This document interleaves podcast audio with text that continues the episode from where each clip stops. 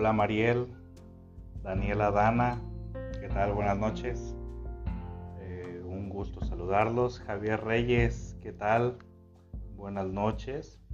Eh, si se fijan, el día de hoy estamos modificando un poquito la dinámica. Dan Lubier, buenas noches, mi página. Ay, por compartirlo, Buenas noches, ambos Riguecita. Karina, Mari Dorothy, buenas noches. Ciudad de México. ¿Quién más? Sandra Merino, ¿qué tal? Buenas noches. Si se fijan, el día de hoy estamos modificando un poquito la, dinámica. Estamos eh, modificando un poquito la dinámica. Eh, cuestión del video. Eh, según yo, compré ya otro micrófono donde van a tener, según ustedes, una mejor calidad de audio. Y la idea es esa, ¿no? Que ustedes obtengan una buena calidad de lo que se transmite y bueno, la verdad, tienen que, eh, que disfrutarlo. Eh, saludos de Monclova. Monclova, donde está en Coahuila, ¿no? Creo que es en Coahuila. Eh, saludos de Bogotá, Norma Angélica Baños Cuenca. ¿Quién más? Buenas noches, Yare, del de Mexicali. no se ve. ¿Qué es lo que no se ve, Apolo? ¿Qué, qué es lo que no se ve? Citlali Horta. Saludos desde San Miguel de Allende, Guanajuato. Bueno, chicos, el día de hoy, el día de hoy eh, vamos a tratar un tema que fíjense que si en sí no es un tema, un motivo de consulta como tal, eh, el tema, bueno, cuando de repente sale, eh, nos damos cuenta del tipo de personalidad de algunos sujetos que han vivido por situaciones donde, ay, es que mi mamá me platicaba todo a mí. Mi mamá se peleaba con mi papá y venía me platicaba todo. Mi, mi papá, no sé, tuvo, eh, mi, mi, mamá eh, tuvo, no sé, como que un, tuvo un amante y mi papá vino y se desahogaba con nosotros. Nos utilizaba a nosotros como paño de lágrimas. Eh, mi, mi mamá eh, o, que papá se fue con la amante y mi mamá siempre eh, nos estuvo diciendo cómo se sentía ella. Dice, está como congelada la cámara. Congelada la cámara.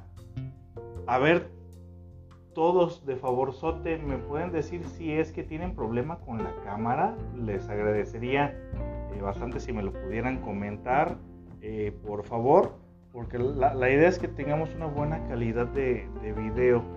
Les estaría agradeciendo bastante. ¿Ok? Se ve bien. ¿Ok? Me dice que, que todo se dice Esperanza Morrey, el doctor dice mi hija que se ve muy guapo porque me rasuré. ya era momento de quitar la barba y el bigote, ¿eh? ya, ya era momento de quitarlo. Eh, ah, ok, Mariel García dice que todo se ve bien. Ok, todo se ve bien. Entonces, por favor, los que dicen que no se ve bien, por favor, revisen la calidad de su conexión a Wi-Fi. Chequen, por favor, su conexión. Eh, fíjate cómo, cómo, vamos a poner un, ejemplo, ¿eh? Fíjate cómo, en este, cómo en este ejemplo tan sencillo, como en este ejemplo tan sencillo, si, si en esta ocasión falló la, digo que la cámara, digo que eh, la, imagen no, no, se ve bien, es porque al otro le está fallando algo. Y es muy difícil decir que a mí me está fallando algo, ¿no? O sea, se, fijan cómo siempre todo hay eh, un, retorno al, narcisismo. Se, dan cuenta cómo, cómo, siempre hay una eh, forma narcisista de nosotros, o sea, en general, en todos de decir que siempre son todos los demás. Eh,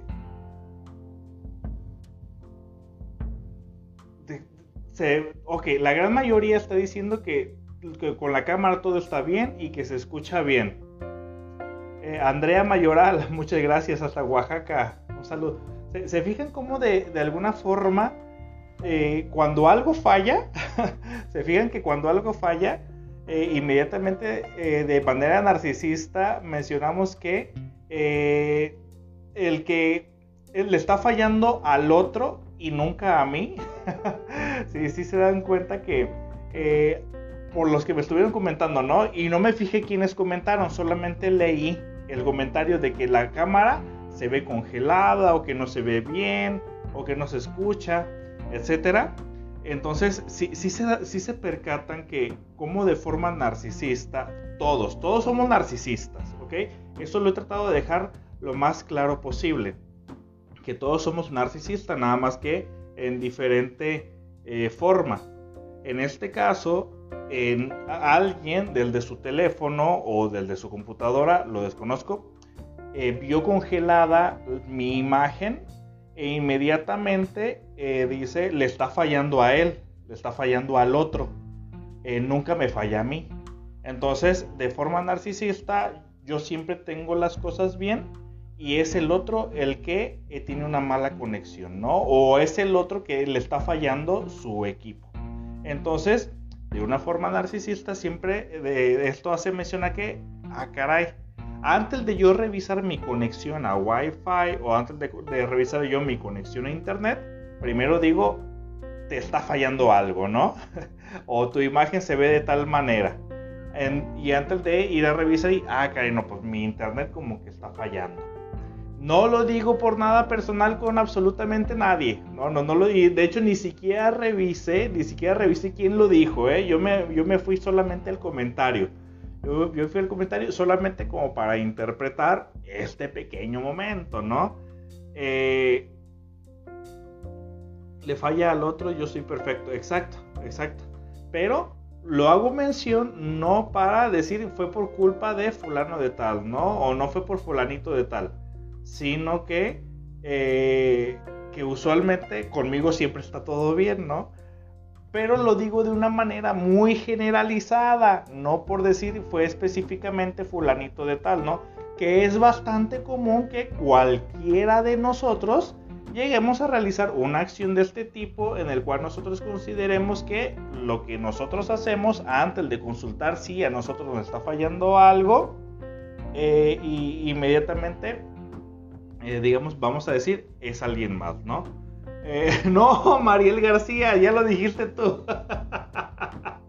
No lo dije por ti, Mariel. Te, estoy diciendo que me enfoqué al comentario. No me fijé que lo habías puesto tú. Mariel, no seas así, ¿eh? No seas así. Bueno, entonces vamos a entrar ya de lleno a nuestro tema del día de hoy. Estoy estrenando look, me quité el bigote y la barba, ya era necesario y más que nada por eh, limpieza, ah, por, ¿cómo se llama? Por, seguridad, higiene, higiene que pues se requiere pues obviamente ahora pues en estos tiempos, entonces em, ya no es confiable. Entonces, eh, estamos estrenando. Eh, no, de hecho cada tres, cuatro meses me, la quito, así que es bastante, bastante común, ¿sale? Siempre es bueno de repente mostrar un, lado distinto al que la gente cree que ya conoce por completo de nosotros. la, gente, la gente tiene un afán en que porque nosotros publicamos algo en Facebook, cree que ya nos conoce cuando simplemente nos sigue en redes sociales. No, no hay más allá. Lo que nosotros publicamos en Facebook no tiene nada que decir eh, al 100% de nuestra, este, de nuestra personalidad. Así que nuestra personalidad no depende de lo que compartimos en Facebook. A veces algo simplemente se nos hizo gracioso y fue gracioso. Y ya, a veces te dejas llevar por el momento. Pero bueno, el tema del día de hoy... Ay, el tema del día de hoy, eh, vamos a entrar de lleno a la materia de... El tema se llama eh, cuando los padres desahogan en sus hijos, cuando los padres desahogan en sus hijos la problemática de la relación de pareja. Así, exactamente. ¿Usted conoce a alguien así? que tiene algún tipo de problema con su pareja y que todo se lo desahoga a los hijos.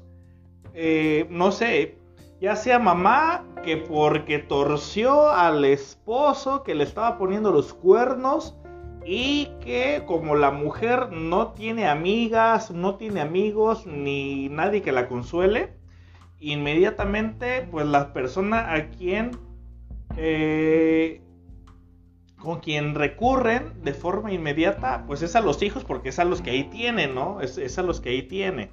Entonces, eh, pues, pues es una característica o usualmente es una práctica que pues puede ser común para un padre o una madre, pero pues no, no olvidemos que no están en la misma sintonía el papá la mamá que los hijos, ¿no?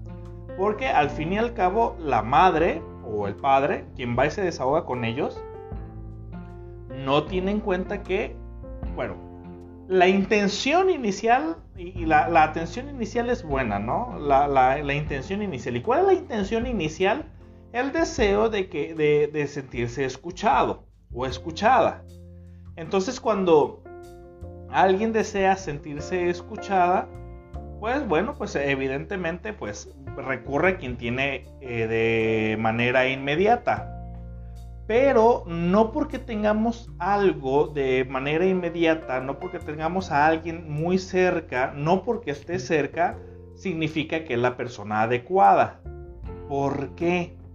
Porque al fin y al cabo, mamá o papá, quien vaya con los hijos, va a ir a quejarse de que su esposo le fue infiel o va a ir a quejarse de que su esposo no aporta para la, para la casa. O va a ir a quejarse de que su esposa va, eh, digamos, va, y se queja de que la esposa, eh, digamos, eh, le deja todo el quehacer al marido. Sí, pero ¿con quién va y se queja? ¿Con quién va y se queja? va y se queja? Pues con los hijos esta persona, este sujeto, va y se queja usualmente con los hijos y se queja de que su esposa no hizo o sí hizo. se queja de que su esposo se fue o dejó de hacer. Pero vas y te quejas con tus hijos de su figura materna o de su figura paterna. Es decir, el sentimiento inicial es un deseo de desahogarse y todos queremos ser escuchados. Pero también escuchar para muchas personas no es su mayor virtud. Porque hay personas que solamente hablan y tiran veneno y que solamente sueltan bastante verborrea que tienen y, y tiran y tiran y tiran. Pero cuando se les da una retroalimentación, es imposible. Porque hay personas que tienen mucha disposición para hablar, pero nula disposición para escuchar. Para empezar, ¿no? Porque una cosa es ir también y solamente ir a quejarte y otra cosa es ir a pedir un consejo, ¿no?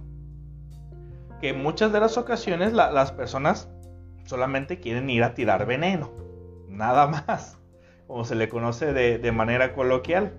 Solamente quieren ir y, sueltan, eh, como decía Vicente Fox, eh, víboras y tepocatas. Es lo único que, sueltan, víboras y, tepocatas por, por la boca. Pero no quieren una retroalimentación porque hay hijos, hay hijos muy conscientes de la situación, de cómo está la relación entre papá y mamá. Y a veces papá o mamá van y se quejan con sus hijos y los hijos les dicen, ay mamá, es que tú también, es que tú también haces esto, tú también aquello y mi papá solamente se defiende. Y como la mamá, eh, digamos, iba con la intención de ser escuchada y que le dieran por su lado, pues ya se siente agredida porque no le dieron por su lado. ¿Sí conoce a alguien así? O a veces el, el papá hace lo mismo, ¿no? Va y se queja de que, mira, tu mamá, mamá siempre, tu mamá es, ay, sí, papá, pero es que tú también, ¿para qué haces eso si tú ya sabes? Y dice, mmm, para volverles a platicar, para volverles a comentar. Bueno, es que para empezar, cuando los padres van y se quejan con los hijos sobre su pareja, sobre su relación de pareja, es decir, sobre la madre sobre el padre de, de ellos, bueno, fíjate qué es lo que estás haciendo vas y te quejas de tu relación de pareja, sí, pero vas y les hablas mal de, de, su, de su mamá, de su papá. Y cuando les vas y les hablas mal, oye, pues a quién le gusta que le hablen mal de, de su madre, de su padre, independientemente de que sea el otro progenitor, el que bailes habla mal, ¿no? Estos temas no dejan de ser temas de pareja. Entonces, involucrar a los hijos en temas de pareja, porque hay ocasiones en las que los padres ponen a los hijos entre la espada y la pared. ¿De qué forma se imaginan que a veces los padres ponen a los hijos entre la espada y la pared?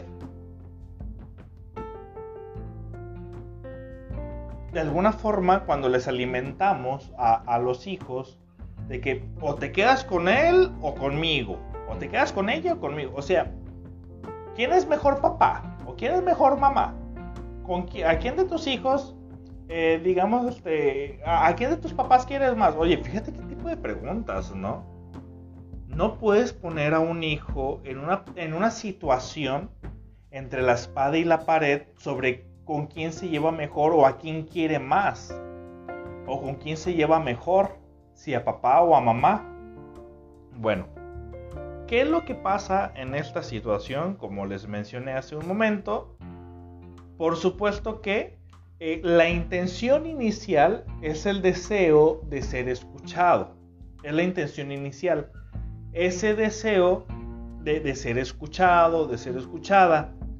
Entonces, en el deseo de ser escuchado, es más grande el deseo y principalmente en un acto, digamos ahora sí que perverso narcisista, eh, eh, eh, ese acto perverso narcisista no le permite al sujeto, es decir, al padre o a la madre, diferenciar que yo padre o yo madre voy hacia mi hijo o hija y le voy a hablar mal de un sujeto, de un individuo. Ay, tu papá es un hijo de su puta madre. Ay, tu papá que anda con otra pinche vieja. Ay, tu papá que lo torcí que anda haciendo esto. Ay, tu papá que siempre anda de borracho. Ay, tu papá que... Ok, la intención y el deseo de ser escuchado lleva también un deseo inconsciente de ser consolado. Ven, abrázame. Yo me quejo de fulano, tu padre. Yo me quejo de él. Entonces, eh, y al darte una queja, cuando te doy una queja, la queja se da porque es algo que yo ya no pude controlar. Es algo que ya se salió de mi dominio. Entonces cuando esto ya se sale de mi dominio, mi queja es un llamado de auxilio. Mi queja es un llamado eh, a la ayuda. Alguien ayúdeme. Aunque no hagan algo, pero la intención ahora sí es el hecho de mencionar, por favor, alguien ayúdeme, alguien auxílieme, alguien haga algo por mí, porque esto que yo deseo ya se salió de mi control. Entonces necesito que esto esté bajo control. Y la forma de decirlo es quejándome. Me quejo ante ti para que tú, para que tú hagas algo por mí. Pero el hijo o la hija, ¿qué pueden hacer ante la queja? Pues no pueden hacer absolutamente nada. Entonces, cuando el padre o la madre reciben de sus hijos, ay mamá, pues tú ya sabes, pues tú ya sabes cómo es, eh, pues no le hagas caso, o que los hijos te dan las soluciones como no le hagas caso, ya sabes que no va a cambiar, ya sabes de tal manera, etc. Al recibir ese tipo de, de comentarios que realmente no significan pues absolutamente nada, porque no generan ni un solo tipo de acción, entonces la persona que se queja lo único que hace aquí es llevarse un, mal sabor de boca, porque al llevarse un mal sabor de boca, es como, mm, pues sí, pues ya que al hacer eso, al llevarse un mal sabor de boca, deja en el hijo un mensaje inconsciente de eres un inepto que no me sabe solucionar que no me sabe eh, solucionar las cosas, pues yo lo voy a tener que hacer porque tú no sabes. Deja en el hijo una sensación de insatisfacción porque el hijo no lo sabe hacer bien. Entonces, como el hijo no lo sabe hacer bien, pues entonces lo, lo reprendo, ¿no? Haciéndole saber que es un inepto. Ah, pues ya no te voy a volver a decir las cosas. Bueno, para empezar es que nunca se lo debiste de decir. Jamás se lo debe usted de, de haber dicho. Entonces, como yo, madre, me quejo de tu padre contigo y no me resuelves, pues me enojo. ¿Por qué? Porque lo que quería era que, que tú lo resolvieras por mí. Y como no lo recibes, como tú no eh, lo estás resolviendo por mí, pues me enojo contigo, porque por eso estoy viniendo contigo, para que tú lo resuelvas por mí. No a que me des por mi lado, no a que te quejes tú también. No, vengo contigo porque quiero que tú lo resuelvas por mí. Y como tú no lo resuelves, me enojo contigo. Entonces la mamá que primero se había enojado con el papá por lo que hizo, y después va con la hija y se queja con la hija y la hija no le resuelve, pues la mamá ahora termina enojada, uno con aquel desgraciado, con aquel desgraciado que eh, le puso el cuerno, que pues, se la pasa de borracho, lo que sea, y se enoja con la hija porque no le resuelve lo que, lo que ella quiso resolver. Entonces, fíjate cómo eh, el gran acto de irresponsabilidad en esta ocasión de la madre, en este ejemplo, de la madre, porque uno, me quejo contigo hija, porque, porque yo elegí un marido alcohólico, porque yo elegí un marido infiel y que yo no sé cómo controlarlo. Y como yo no sé cómo controlarlo, vengo y te digo y te doy a ti la responsabilidad de que tú lo controles por mí. Entonces cuando la hija me da la negativa de que yo eh, de que ella no lo va a resolver por mí, pues ahora me enojo también contigo, me enojo también contigo porque no lo estás resolviendo por mí. No lo estás resolviendo por mí. Entonces, ¿de qué, de, qué carajos sirve que yo me queje si no lo vas a resolver por mí? Entonces la madre queda enojada, fíjate, la madre queda enojada con el padre y con la hija. Cuando la responsabilidad es de ella. Es de ella y de nadie más. Entonces, la madre va y se aísla. en muchas ocasiones va y se aísla. Y, qué es el... ¿Cuál es el, cómo se llama? El argumento que usualmente, porque ese, ese argumento ya son las patadas de ahogado finales, ¿no? Como nadie me resolvió, como, como no, las cosas no estuvieron bajo mi control y pues parece que no van a estar, entonces tengo que decir algo, porque al fin y al cabo me tengo que quejar, ¿no? Al fin y al cabo me tengo que quejar. Entonces me quejo de qué forma.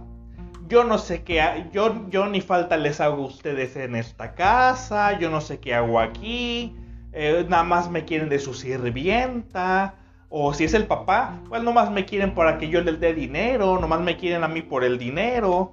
Entonces, es ir al victimismo y se, y se rehuye, bueno, se, se, utiliza usualmente el victimismo para que, bueno, apiádense aunque sea de mí, ¿no?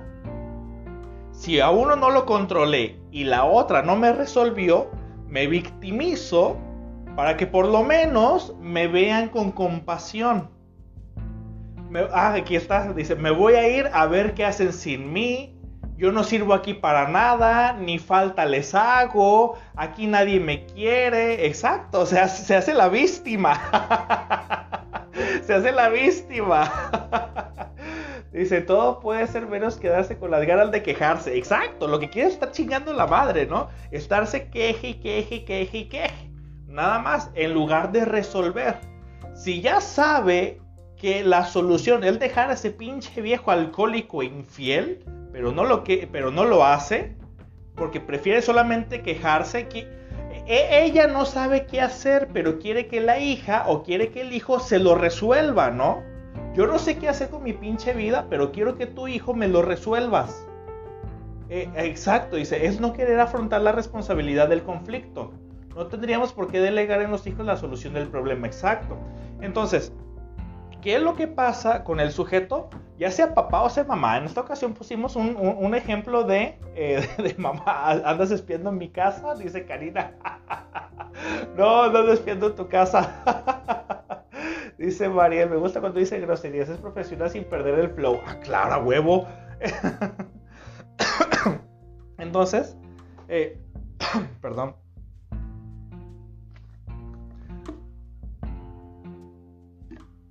Cuando pasan esas circunstancias, bueno, ya entendimos que eh, la intención inicial, pues claro que sí, es, eh, es buena, ¿no? Es buena la intención inicial, el, deseo de ser escuchado. el de la mente. Pero en el deseo de ser escuchado, e, el perverso narcisista, este es un comportamiento del perverso narcisista, porque el perverso narcisista con tal de con tal de obtener o de llegar al objetivo, no le importa pasar por encima de los demás. Es decir, está tan enfocada solamente en lo que está sintiendo ella o lo que está sintiendo él, que no le importa para nada lo que están sintiendo los demás. Entonces, al no importarle, lo logre o no lo logre, la atención de los demás, lo logre o no, el perverso narcisista lo que quiere es llegar a un objetivo, que en este caso es el ser escuchado y que le resuelvan, ¿no? Entonces, como no le resuelven, pues se sigue quejando y se sigue enfocando única y estrictamente en lo que siente solamente ella o lo que siente solamente el papá o la mamá, solamente lo que él siente. Entonces no me importa lo que sienten los otros, entonces dice y dice y dice cosas desahogándose, pero que sabe que está ofendiendo a los demás.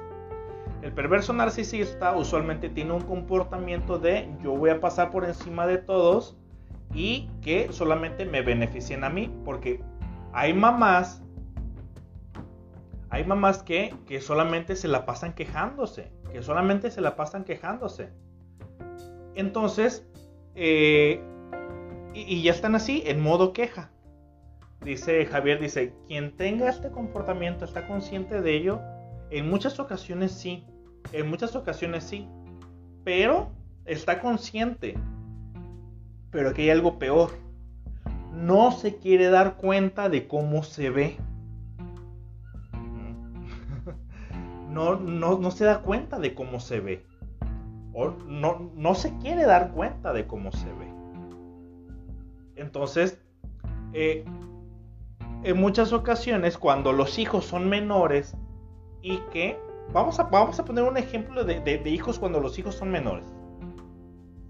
Cuando los hijos son menores y que todavía no tienen ese famoso criterio propio, eh, y lo digo entre comillas, ese famoso criterio propio, eh, usualmente, vamos a poner el clásico ejemplo, ¿no? Vamos a poner el clásico ejemplo de que mamá descubrió una infidelidad de papá la descubrió.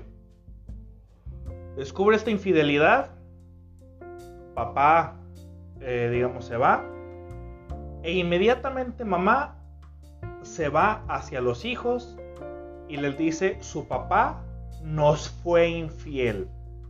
Y llorando con lágrimas en los ojos, con mocos en la nariz, el drama, esos suspiros que se le corta la respiración. O sea, toda la, toda la escena dramática, toda esta escena, toda esta escena dramática, que obviamente es conmovedora, pero no se da cuenta del impacto que tienen las palabras. Tu papá nos fue infiel. Imagínate el impacto que genera en una hija, en una niña que tiene 8 o 9 años, que tiene 8 o 9 años, y que le dicen que su papá le fue infiel a ella. Tu papá se fue con otra mujer. Tu papá anda con otra. Tu papá no nos abandonó. Imagínate el impacto tan duro que se... Imagínate el, el impacto tan duro que genera en una niña que le digan que su papá le fue infiel. ¿No hay papá que le sea infiel a sus hijos? Eso no es real. Eso no existe. Hay personas que le, son infiel a su pareja, pero no le pueden ser infiel a los hijos. O bueno, el hijo todavía lo puede percibir si el papá se la lleva mejor con los hijos de su, de, su pareja que no necesariamente son sus hijos, ¿no? Eso sí el hijo lo podría percibir como una infidelidad. Pero no existe tal concepto de que un padre le sea infiel a su hija.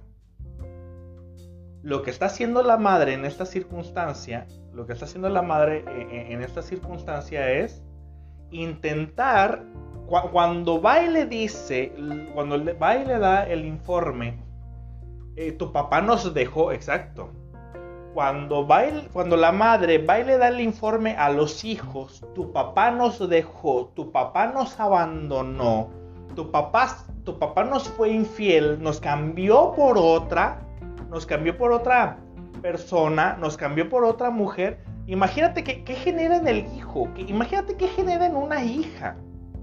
En una hija genera, exacto, aquí lo dice Oyuki Sánchez, genera una sensación de miedo,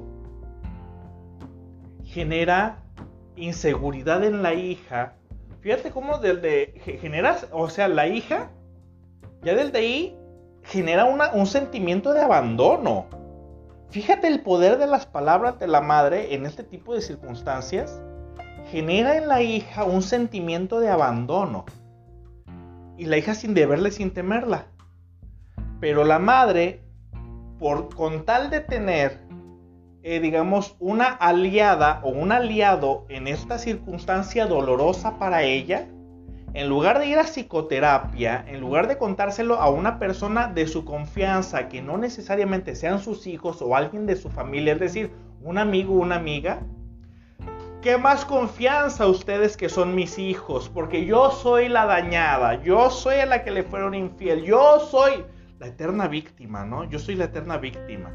Y después va a andar con ese hombre, pues hasta el final de sus días y siempre lo va a tachar del infiel, ¿no?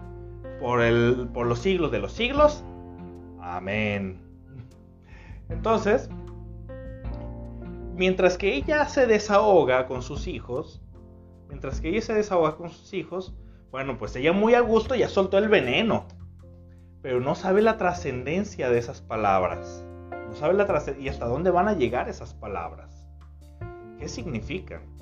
Ella se desahogó, ella quiso buscar una aliada, quiso buscar un aliado, quisimos buscar un, aliado, alguien que estuviera respaldándonos con, el, con este deseo de, quererse sentir, eh, digamos, acompañado, este deseo de quererse sentir, digamos, que no está solo en este tipo de, situaciones, bueno, pues no, me percato y no me doy cuenta de, de, qué es lo que estoy generando en mis hijos, ¿no? No, no me estoy eh, percatando sobre ello. Me estoy percatando solamente en lo que siento yo. No me pregunto, ¿qué van a sentir mis hijos si les doy esta información? ¿Qué, qué van a sentir?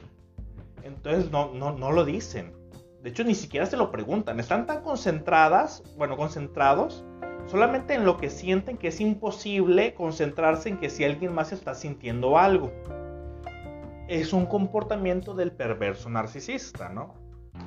De moldear todo a mi conveniencia, porque yo fui el agraviado. Se utiliza el, el conflicto de infidelidad como mi arma, se utiliza como mi arma predilecta para que se me mire a mí como la eterna víctima o, la gran víctima. Y esa gran víctima que requiere de ayuda, de comprensión, de apoyo, de todo eso, porque necesito de la compasión de los demás. Entonces, al, al recibir la compasión de los demás, al recibir la compasión de los demás, pues por supuesto que esto genera placer, porque el deseo de sentirse acompañado ante situaciones duras, porque es duro, claro que sí, es duro, pues por supuesto que eh, genera bastante dolor y por supuesto que queremos sentirnos acompañados, pero hay que buscar a la persona adecuada con la cual nos vamos a, a desahogar, ¿no? A desahogar. Entonces, los hijos aquí no son la mejor opción. ¿Por qué no son la mejor opción? Bueno, porque al fin y al cabo los hijos también tienen sentimiento hacia su padre o hacia su madre, también tienen sentimientos hacia él. Entonces, imagínate que después, imagínate que después, a las semanas, bueno, a los días, perdonas al maldito desgraciado, perdonas al maldito desgraciado que te fue infiel Y ya tu mamá andas como si nada con tu hombre. Y andas como si nada con tu hombre. Y bueno, pues ahí andan de la mano y todo porque pudieron, supieron, digamos, eh, enfrentar la situación. ¿Ok? Supieron enfrentar la situación.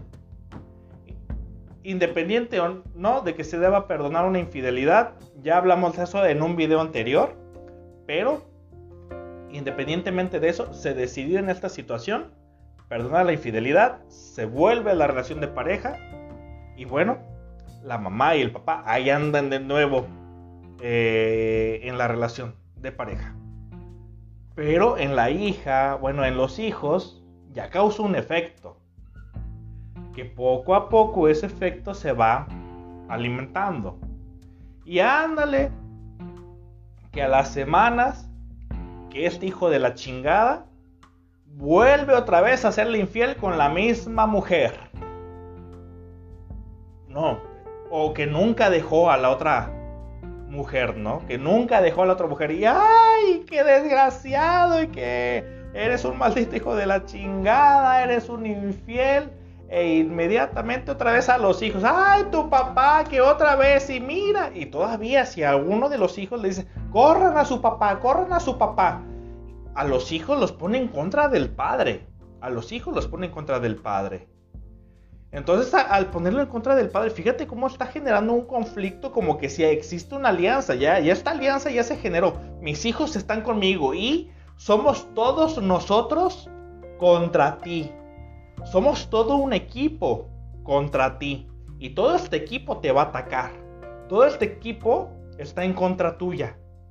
Nos está haciendo infiel a todos los hijos se habrán, ahora sí, la palabra adecuado en estas situaciones, se habrán alienado en esta circunstancia y la madre se siente protegida. Se siente protegida por sus hijos, por sus hijas. Entonces ya, ya la madre ya se siente que tiene ahora sí en quién defenderse, ¿no?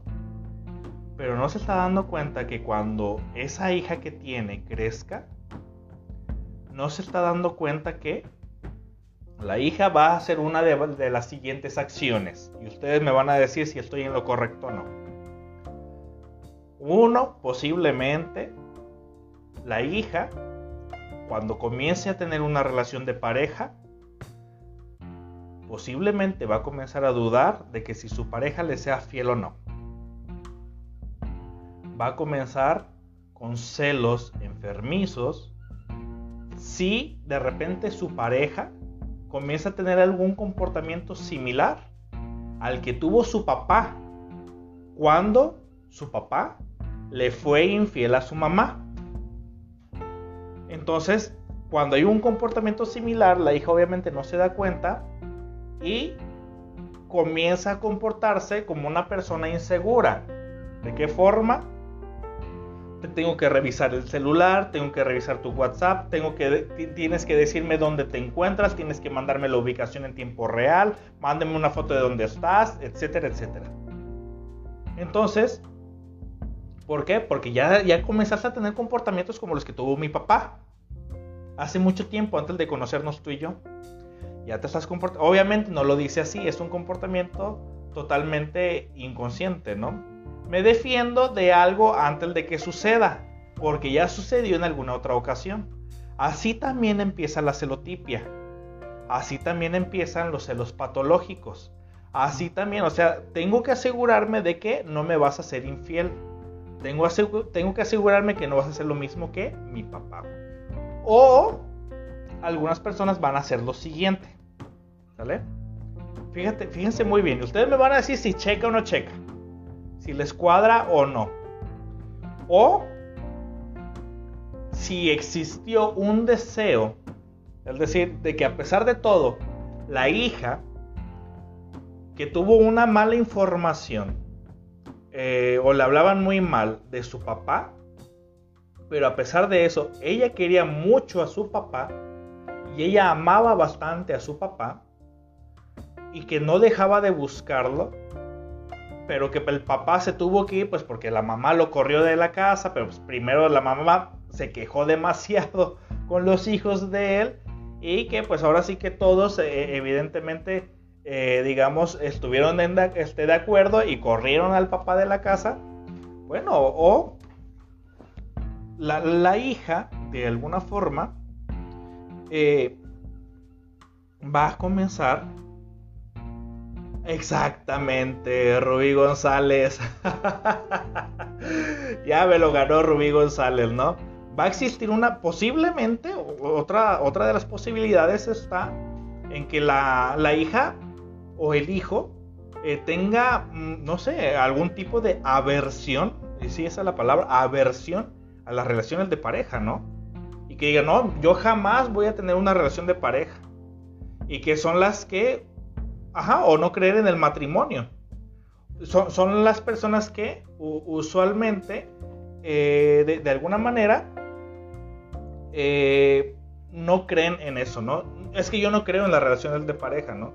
Y que por más que ya en la etapa adulta, eh, la libido, la pulsión sexual, de alguna forma, la, la persona quiera relacionarse con alguien, el interior, lo reprimido, le empuja a querer tener una relación de pareja, eh, a querer tener relaciones sexuales, al querer tener una, este, una persona a un lado con la cual compartir ciertos momentos, ciertos, eh, digamos, eh, sentimientos, el compartir, bueno, pues la hija ahora se lo va a negar, ¿no? como tratando de prevenir, no, pues para que me sean infiel, pues como que no. Entonces no, no voy a tener una relación de pareja, este, no, jamás. Entonces ahí tenemos a las personas que usualmente dicen se quedó solterona, ¿no? Y que jamás, y que jamás pudieron relacionarse con, alguien. De repente ahí tenemos esa persona que eh, se, eh, jamás se relaciona con nadie y que busca la manera de solamente consentirse a sí mismo, ¿no? Y, a sí misma, que obviamente no tiene nada de malo. lo patológico comienza cuando al quererse relacionar con alguien, en lugar de relacionarse, lo ataca. No sé si conozcan a alguien que, eh, o si alguna vez salieron con alguien, que esa persona, hombre o mujer, que esa persona buscaba la manera de, de atacarlos. Si alguna vez saliste con una persona y que esa persona lo único que hacía era atacarte, atacarte cuando tú intentabas acercarte de una manera afectiva porque el deseo era comenzar una relación de pareja, porque tú, no sé, la empiezas, le empiezas a decir palabras bonitas como hola mi amor, hola esto. Eh, se, nota que, existe un cortejo, esa es la palabra que buscaba, cortejo. Se nota que existía un, un cortejo y cuando la persona comienza a percibir que alguien la quiere o que alguien lo quiere cortejar con la intención de comenzar una relación, la persona inmediatamente, bueno, el inconsciente nos activa los recuerdos e inmediatamente es atacar, ¿no? De voy y te ataco porque quieres comenzar una relación conmigo. Entonces voy y te ataco para que pierdas el interés y que no me hagas daño. Entonces, entonces, de, alguna forma, eh, eh, esas personas se están defendiendo, ¿no? Se, dan cuenta cómo desde la etapa de la infancia, al absorber, al absorber todo este tipo de información por parte de los padres, por supuesto que, eh, o, por supuesto que, claro que genera trauma en los hijos. ¿Ustedes creen que no?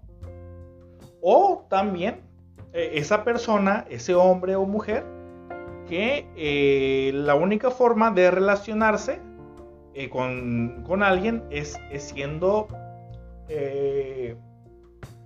al ver, si esta hija o este hijo se quiso acercar a papá, se quiso acercar a mamá, pero a pesar de todo, o sea, bueno, no se sabe el trasfondo de la historia de la pareja de, bueno, entre sus padres, de la historia de pareja.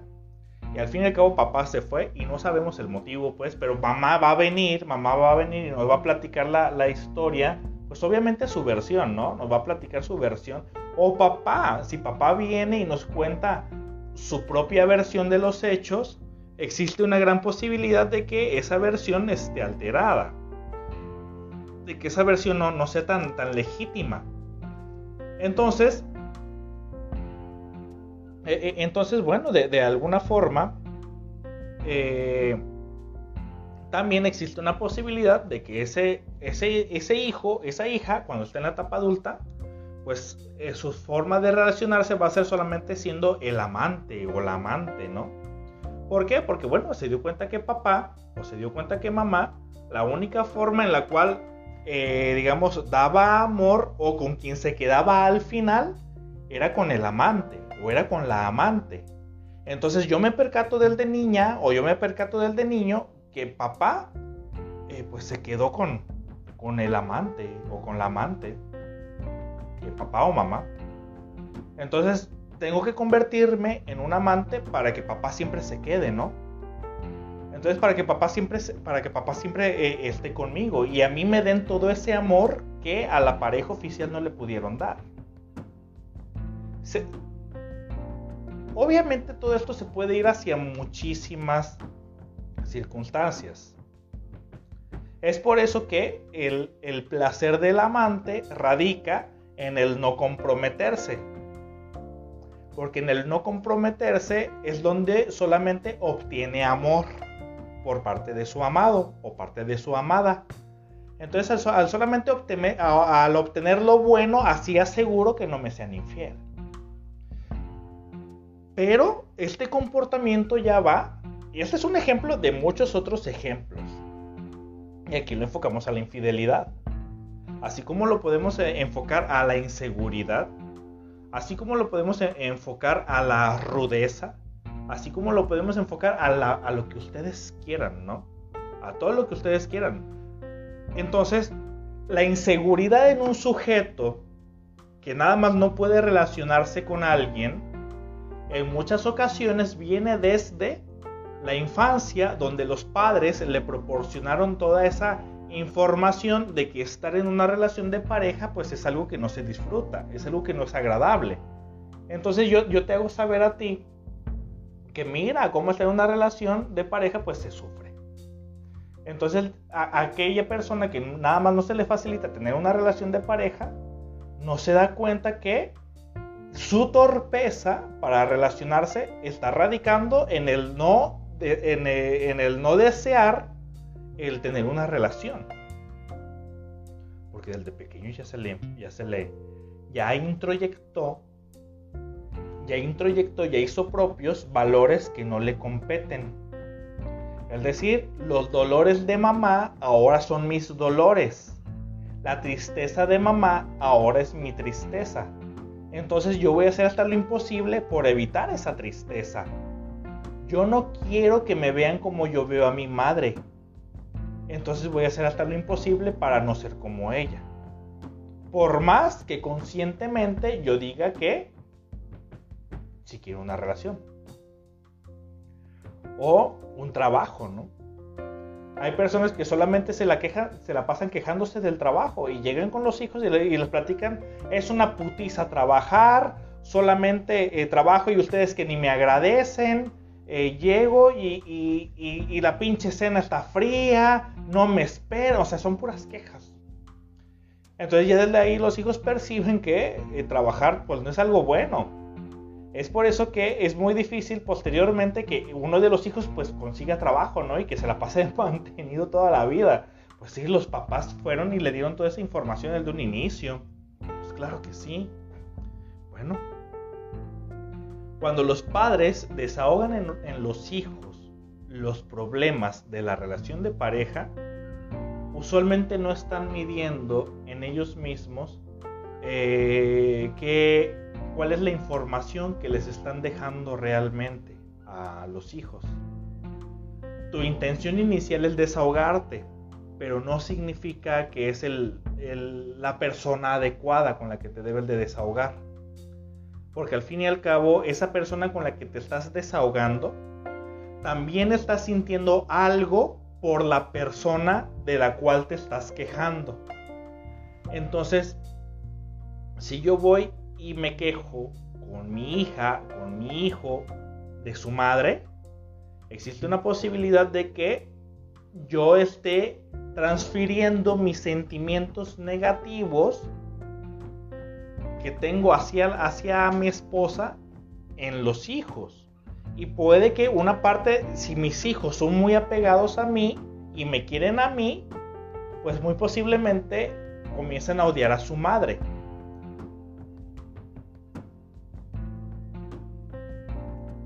Dice Patricia Tapia Blasquez. Buenas noches, dice. ¿A qué se refiere desahogarse? Porque también se vale que te vean triste en algún momento. Patricia, tal vez llegaste un poquito tarde a live. Tal vez llegaste un poquito tarde a live. Eso se explicó desde el inicio. Donde vas y les das toda la información. Una cosa es que tus hijos de repente te vean triste de vez en cuando, lo cual es bastante común que llegue a suceder que pues, al estar triste, pues obviamente pues no vamos a negar nuestra tristeza. Pero otra cosa es pasarles la información de cómo es que se lleva la relación de pareja y darles toda la información a los hijos para que los hijos terminen odiando al padre o terminen odiando a, la madre. Entonces, a, quienes tengan este tipo de dudas, pues, pues obviamente por el tema, pues es, es como que un poquito lógico es algo que se explicó desde el inicio, ¿no? Entonces les hago esa invitación a los que se acaban de conectar. Cuando termine el live, lo pueden ver desde el inicio y se explica ahí todo esto. Para que quede mucho mejor y tratar de no ser repetitivo con la información. Intento yo leer aquí todos los comentarios conforme se puede, ¿no? Bueno, eh, eh, de alguna forma, de, alguna forma, pues, eh, nosotros, bueno, al quejarnos con los hijos de nuestra relación de pareja, al quejarnos con, los hijos sobre nuestra relación de pareja, pues eh, evidentemente les estamos introyectando esos sentimientos que usualmente son nuestros, ¿no? El niño, pues obviamente por ser niño, pues solamente recibe información. Es por eso que se dice que los hijos son las famosas esponjitas que todo absorben, pero que están absorbiendo aquí, lo que están absorbiendo es la queja que mamá o papá realiza sobre su pareja, ¿no? Entonces que también obviamente el hijo tiene sentimientos pues hacia su papá. Entonces el niño introyecta valores que no le pertenecen y termina odiando a la madre o termina odiando al padre, dependiendo del caso. Bueno, vamos a situarlo de la siguiente manera. Les voy a poner un ejemplo y ustedes me van a decir si es que les ha pasado en alguna ocasión o no les ha pasado. ¿Cuál es el ejemplo? Es el siguiente. Imagínate que eh, tú tienes una amiga a la que quieres mucho. Tú la aprecias, tú la estimas. Y esta amiga tiene un novio que sabes quién es, pero no lo conoces del todo. No es tu amigo. El novio no es tu amigo. Conoces a tu amiga. Tu amiga sí la quieres, la amas a tu amiga. Entonces, tu amiga llega un día y te platica que, eh, que su novio pues le fue infiel. o que su novio le pegó. O que su novio está distante. O que el novio ya no le tiene interés.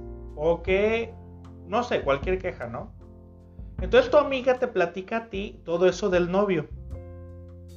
Cuando menos esperas, tú ya estás, eh, digamos, odiando al novio. Por todo lo que te platicó tu amiga. Entonces, en, en este ejemplo, imagínate, llega el novio. Llega el novio y e, ese novio, tú ya tienes una actitud o una postura e, en la cual de rechazo. Porque es el novio que dañó a tu amiga. Y tú quieres mucho a tu amiga. Entonces, como el novio dañó a tu amiga, tú le haces mala cara al novio de tu amiga, lo muleas, eh, el más, hasta te portas grosera con el novio de tu amiga. Cuando el novio el novio a ti, a ti específicamente no te ha hecho nada, porque ni te conoce ni sabe quién eres. Fue una situación donde la pareja, donde la pareja no se llevó bien en ese momento, pero la amiga se quería desahogar y se desahogó contigo. Entonces, si, si les ha pasado que, que su amiga o que su amigo va y les platica, les da una queja de su pareja, y que terminas odiando al novio o a la novia de, tu amigo y que, y que a ti jamás te hizo absolutamente nada. Que, el, novio jamás te hizo absolutamente nada. Y, y hágale que pues tú terminas odiando a ese novio que no te hizo nada. El trato entre el novio y tú ya es el trato entre el novio y tú, ya, ya el de, llevarse mal, el más, el novio no va ni siquiera con la intención de, de llevarse mal contigo, pero como dañó a tu amiga, tú sí le vas a hacer mala cara. Imagínate que tu amiga es tu mamá y el novio de tu amiga es tu papá. Entonces, tú ya le estás haciendo mala cara a tu padre. Porque vino la madre y te dio toda esa información basura, toda esa información basura que no necesitabas. Y terminas odiando a tu padre por algo que no sucedió contigo. Lo sientes como que si te hicieron daño a ti, pero no te hicieron el daño a ti. O el novio o, tu mejor amigo tiene una novia. Y, y esa novia, y, esa novia, eh, digamos, eh, le, fue infiel a tu amigo. O esa novia, sabes que trata mal a tu amigo.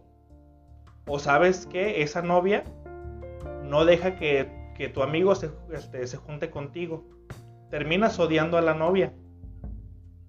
Pero en esta situación, tu amigo es tu papá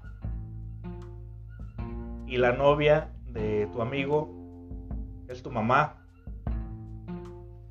Y cuando menos esperas por lo que te dijo tu amigo, terminas odiando a tu madre. Terminas enojado o enojada con tu madre nada más porque papá vino y se desahogó contigo. Pero no tienes por qué odiar ni a tu papá ni a tu mamá. Porque tal vez en su momento papá y mamá no tenían con quién desahogarse y querían simplemente sacar el dolor que tenían. Y ese dolor que tenían, y, ese dolor que, tenían, bueno, pues tal vez se les hizo fácil, pero no fue con una mala intención querían buscar también un refugio por el dolor que sentían. Entonces tú también tienes la oportunidad en este momento de soltar ese coraje contra tu padre, contra los hombres, contra tu madre, contra las mujeres. Entonces, por algo que no te compete. Algunas personas, como aquí lo mencionan, lo puedes sentir como un paso desleal, pero no es así. Es simplemente dejar a un lado aquello que pues que ya no te sirve para nada. Entonces, perdonar a mamá o perdonar a papá o perdonarte a ti mismo, tal vez es un muy buen, eh, tal vez es una muy buena acción para que tú te sientas un poquito mejor contigo mismo, en tu relación con todos. Porque nadie tiene por qué odiar a las mujeres y nadie tiene por qué odiar a los hombres. Solamente porque los padres nos dieron tal vez eh, un ejemplo que no nos querían dar y que no estaban conscientes de la información que nos estaban transmitiendo y que ya por eso estamos odiando a todo el mundo por información, por información que la verdad no tenía nada que ver con nosotros. Vamos a leer un comentario de aquí de Luz Franco Sánchez que menciona, dice, mi mamá jamás me habló mal de mi papá todo lo contrario, siempre me decía que lo respetara y lo quisiera y no le guardo rencor ni nada. Pero sí vi cuánto sufrió mi mamá y desde entonces me da mucho miedo entrar en una relación. No necesariamente los padres van a venir a desahogarse con nosotros de forma verbal. Cuando los padres no atienden su salud mental y que, como en este ejemplo, se la pasan solamente sufriendo, y que los hijos ven ese sufrimiento, también es una forma de transmitir a los hijos cierta información. Entonces yo veo que mi madre se la pasa sufriendo, entonces de alguna forma yo no quiero sufrir. Entonces, lo mejor que puede hacer, se, dan cuenta aquí de la importancia de la salud mental, de, atender cada quien su salud mental. No, no sabemos hasta dónde vamos a, traumar a los hijos con nuestras acciones. No sabemos si mi hijo va a negarse a sí mismo el hacer su vida por cómo es que yo atiendo o no atiendo mi salud mental. Dice Real SJ, dice, pero ¿qué ocurre si el hijo es el que pregunta y dice algo como con confianza? Dime, ¿qué es lo que pasa? Bueno, es que por más que pregunte el hijo, no tiene por qué enterarse de los problemas de la pareja. Los problemas de pareja se tienen que quedar adentro de la pareja. Son problemas de pareja, no problemas familiares. Por más que el hijo vaya y pregunte, no tiene el padre y la madre ninguna obligación de decirle al hijo los problemas de pareja. Son problemas de pareja. No tiene ninguna obligación. El hijo, por más que se quiera meter, no tienes por qué involucrarlo. Lo mejor que puedes hacer con tu hijo es, es un problema entre nosotros. Tú tranquilo, contigo está todo bien. Esto lo vamos a solucionar. Los problemas son comunes, es habitual que se den. tenemos un problema, es algo que pasa, pero lo vamos a solucionar. Tú tranquilo, hijo. ¿Ok? Eh, vamos a leer otro comentario. A ver, ¿cuánto llevamos de tiempo? ¿Cómo estamos con tiempo? A ver. Ya nos pasamos de la hora. No, ni modo. Se nos fue el tiempo el día de hoy. Qué rápido, qué rápido. Y vaya que había tema para rato, ¿eh? eh había bastante tiempo. Digo, había suficiente material. Pero esta la... Este fue un tema que me imagino que obviamente las personas que estuvieron, eh, que estuvimos comentando, todos tenemos algo que aportar, ¿no? No somos malos, no son malos los padres, simplemente en su momento buscaron, claro que sí, a alguien en quien desahogarse, pero no fue lo más adecuado, pero era su forma de tratar de buscar una ayuda.